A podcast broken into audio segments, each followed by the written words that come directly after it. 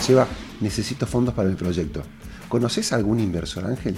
Necesito información. ¿Me das una mano?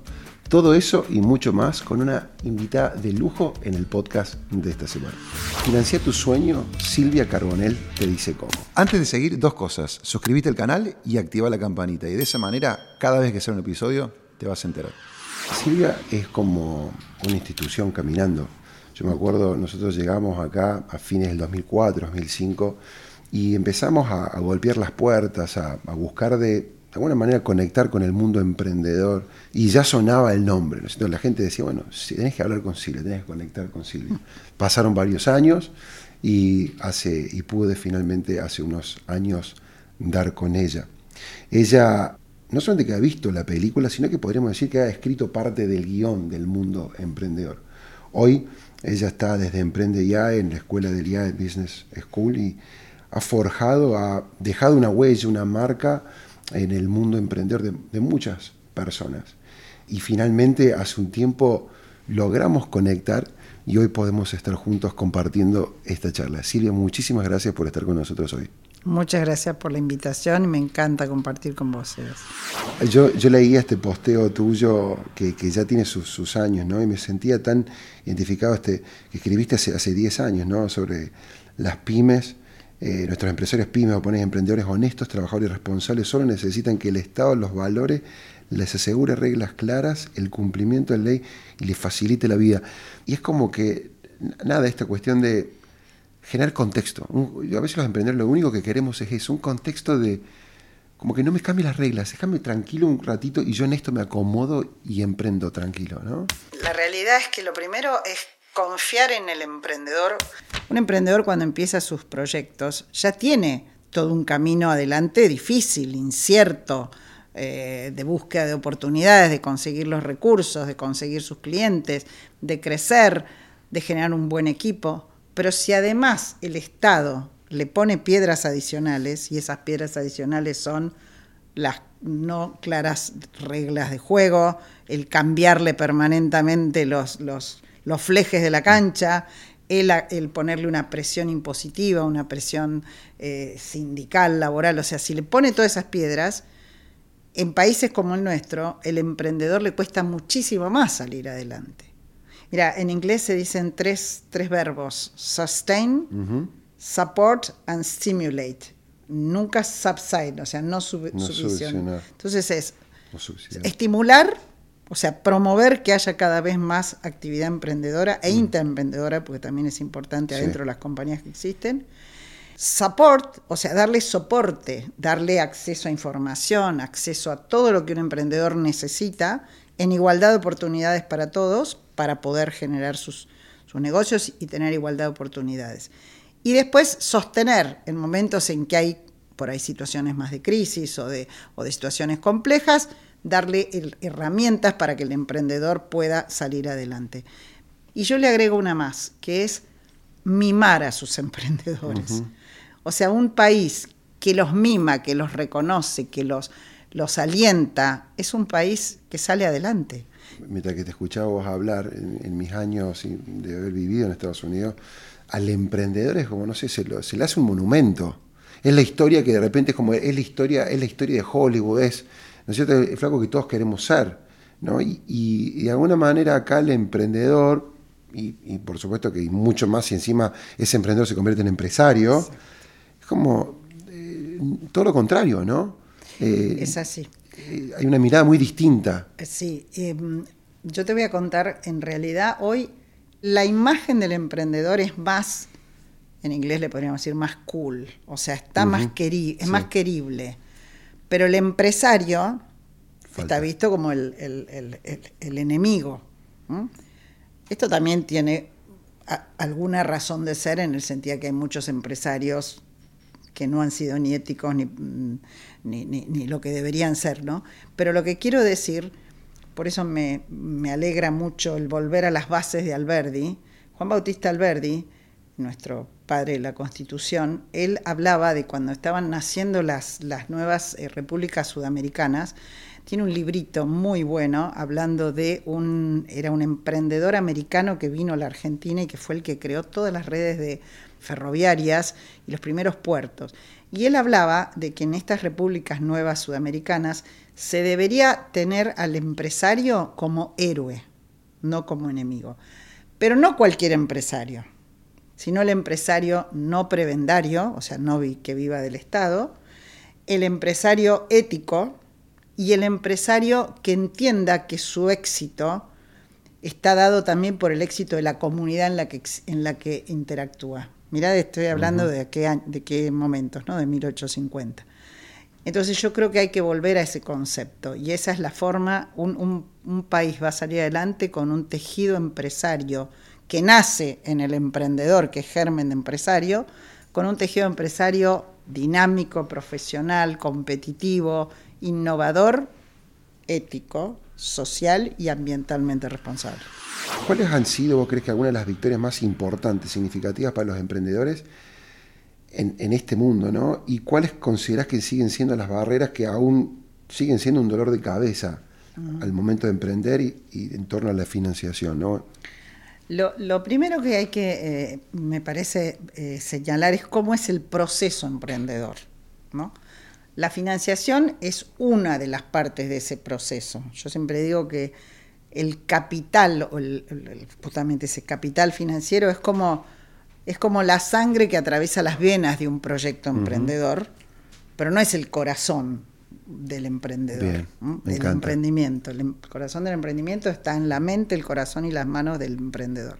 Entonces, lo primero que hay que entender es cómo es el proceso. Hay que entender que el proceso emprendedor tiene que nacer no de una idea, sino de la, eh, la percepción, el reconocimiento y el estudio del problema a resolver. Todo proyecto nace de encontrar el problema, la inconveniencia, la insatisfacción, la carencia de un bien o la presencia de un mal, que tiene que tener una particularidad, que es que ese problema o esa carencia, el que al el, que la tiene, o sea, el que está afectado, no pueda solucionarla por sí mismo. Porque si puede solucionarla en forma autónoma, no hay una oportunidad. Primer punto. Entonces, fundamental para el emprendedor es que se concentre, yo siempre les digo, no me vengan con la idea. Cuando me vienen, tengo una idea, volvé para atrás y volvé para acá. ¿Cuál es el problema que vas a solucionar? Hacerte experto en la problemática. El segundo tema clave es con quién lo vas a hacer. O sea, el famoso concepto del equipo, de con quién, con quién vas a llevar adelante. Vos en tu caso es clarísimo, tuviste a tu gran socia de la vida eh, y eso después eh, permeó en la cantidad de colaboradores que hoy tenés, ¿no es cierto? Pero el equipo es un tema central. Y después es importantísimo entender con qué modelo vas a capturar la oportunidad, o sea, el mercado, la potencialidad de mercado, la tecnología que se va a usar una vez que vos tenés todo eso y generaste tu propuesta de valor, recién ahí empezamos a pensar en cómo financio este proceso. Y ahí es muy variable porque depende del tipo de proyecto. Si vos vas a querer hacer un kiosco donde vendés empanadas, que es valiosísimo, bueno, no necesitas el mismo capital ni es necesario vender acciones de tu compañía para financiarte. Si estás emprendiendo en biotecnología o en nanotecnología que requiere una inversión muy grande, bueno, es otro el modelo de financiamiento. Y ahí vuelvo a otra parte. El financiamiento puede venir de tres formas. La primera es el, propio crecimiento orgánico de tu proyecto. Yo siempre les digo a los emprendedores, no se lancen a buscar inversores, busquen clientes.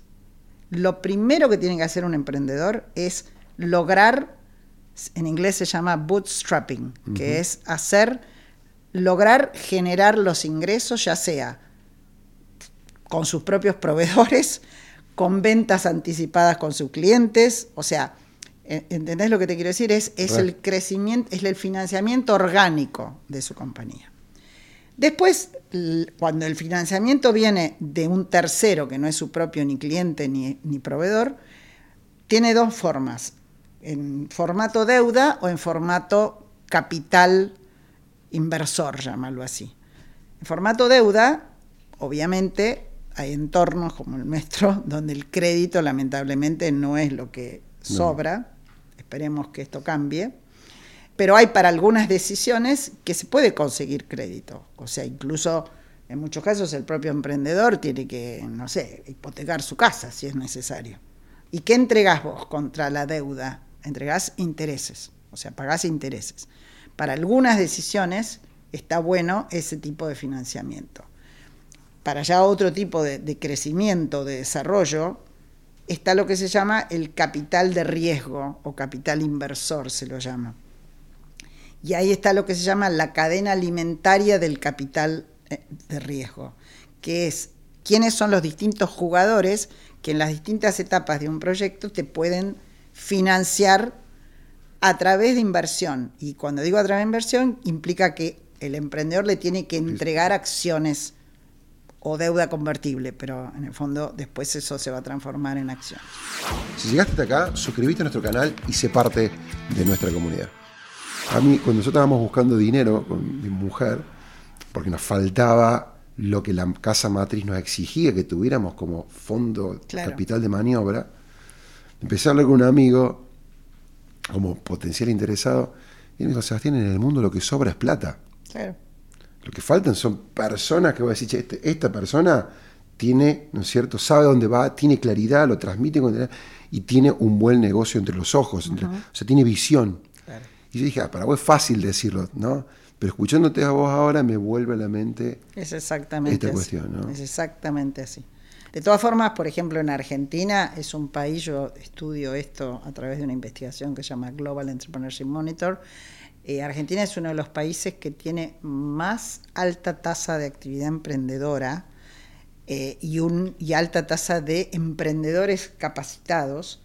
Lo que pasa que después, hablando de lo que hablábamos al inicio, el entorno, lo que se llama el ecosistema, que tiene varios jugadores y uno son las políticas públicas, no ayudan a que justamente toda esa ese, esa, ese, como yo les digo, como ese gran reservorio de actividad y de pensamiento y de, actitud emprendedora no pueda terminar de florecer. ¿no?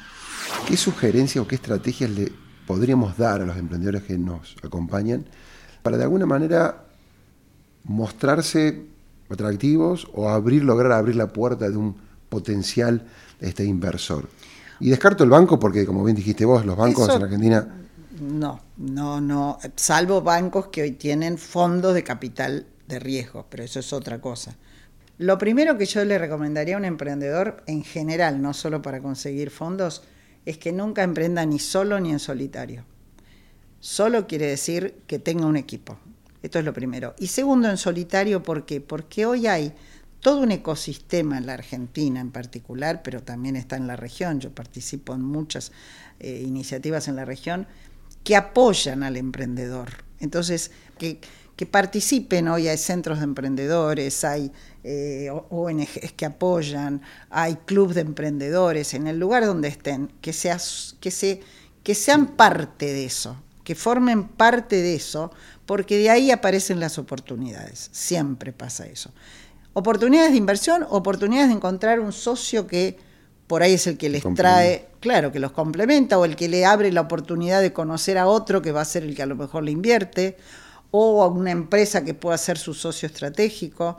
Entonces, que no estén solos, que participen de todas las actividades posibles del ecosistema emprendedor. Hoy en Argentina eso es muy dinámico. Cuando yo empecé hace 25 años, estaba vacío el ecosistema. Yo tengo hoy el mapa del ecosistema, donde son la cantidad de vínculos que existen, teniendo al emprendedor en el centro, todos los jugadores de ese ecosistema. ¿Qué quiere decir? Tiene que haber proveedores de conocimiento, tiene que haber, primero, oportunidades de mercado, por supuesto, tiene que haber proveedores de financiamiento, tiene que haber proveedores de servicios para los emprendedores, tiene que haber eh, lo que se llama una una cultura y una sociedad que promueva y valore a la actividad emprendedora y tienen que haber políticas públicas adecuadas. Todos estos serían, y las grandes corporaciones, que cada vez más están, están metiendo en el ecosistema emprendedor, ya sea apoyando, generando incubadoras,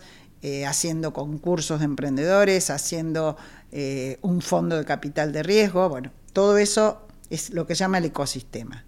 Yo siempre digo que el ecosistema son las condiciones que permiten que los emprendimientos respiren y crezcan, no que nazcan, porque la iniciativa emprendedora nace en, adentro de la persona. O sea, volviendo al tema de estrategias, entonces yo creo que es importante, coincido, me parece buenísimo de, pertenecer, de insertarte en un... Eso es lo primero. Eso, eso, eso es clave. Para mí eso es clave. Lo segundo es tener bien identificado, justamente tener, tener un modelo de negocio que pueda mostrar el potencial de crecimiento, que pueda mostrar por qué vale la pena que alguien te invierta en tu proyecto. Y lo tercero es lo que dije antes, lograr mostrar tracción. ¿Qué quiere decir esto? Quiere decir que aunque sea en chiquito, vos podés lograr mostrar que tu proyecto o tu propuesta genera un bien o un servicio, que hay quienes están dispuestos a pagar por ese proyecto por tu producto o tu servicio.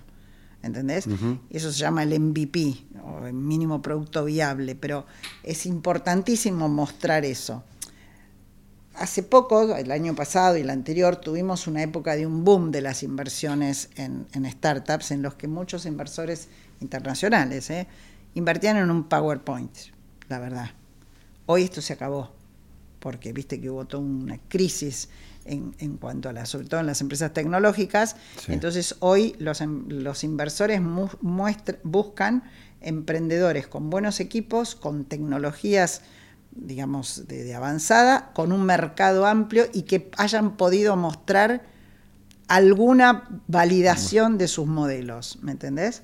Eh, y lo otro que también recomiendo es que busquen todas las posibilidades de aportes no reembolsables de los gobiernos, hay gobiernos provinciales, gobiernos municipales, que dan algunos aportes para, eh, depende de en qué industrias o en qué verticales, hay aportes de, organismos internacionales, o sea, hay que entender que hay varias formas, pero todo eso, si no están solos, lo logran a través de estar cerca de, por ejemplo, lo que nosotros hacemos con, en el IAE. Tenemos la, el programa Naves. Este año se presentaron casi 2.000 proyectos de emprendedores de todo el país. Entonces nosotros les damos forma y el otro punto, formación.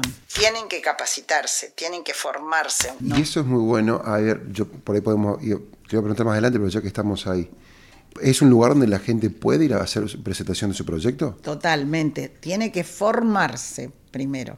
El proyecto Naves pueden entrar a Emprende y hay, hay si depende del estadio en que están, si ya están muy avanzados y están buscando inversión, se pueden presentar en algo que se llama el Club de Inversores Ángeles, que es el inversor ángel es el primero que invierte en las primeras etapas de un proyecto. Pero además se pueden eh, inscribir, ahora este año ya terminó, empezamos en abril la próxima edición, eh, en el proceso Naves. El proceso Naves incluye formación, acompañamiento, mentoreo, presentación de, un, de, su, de su resumen de negocio y después eh, selección de los ganadores, los finalistas y en todo ese proceso están además cerca de los potenciales inversores. Silvia, si te parece bien, hacemos un corte acá porque me quedan varias preguntas, llevamos un buen tiempo conversando y armamos otro capítulo, ¿te parece bien? Me encanta. No se vayan, quédense ahí, segunda parte Hacemos con Silvia. Quedan varias preguntas interesantes y acá hay mucha, mucha información y expertise para compartir. Un beso grande, Seba Sosa y todo el equipo de Emprende con Propósito.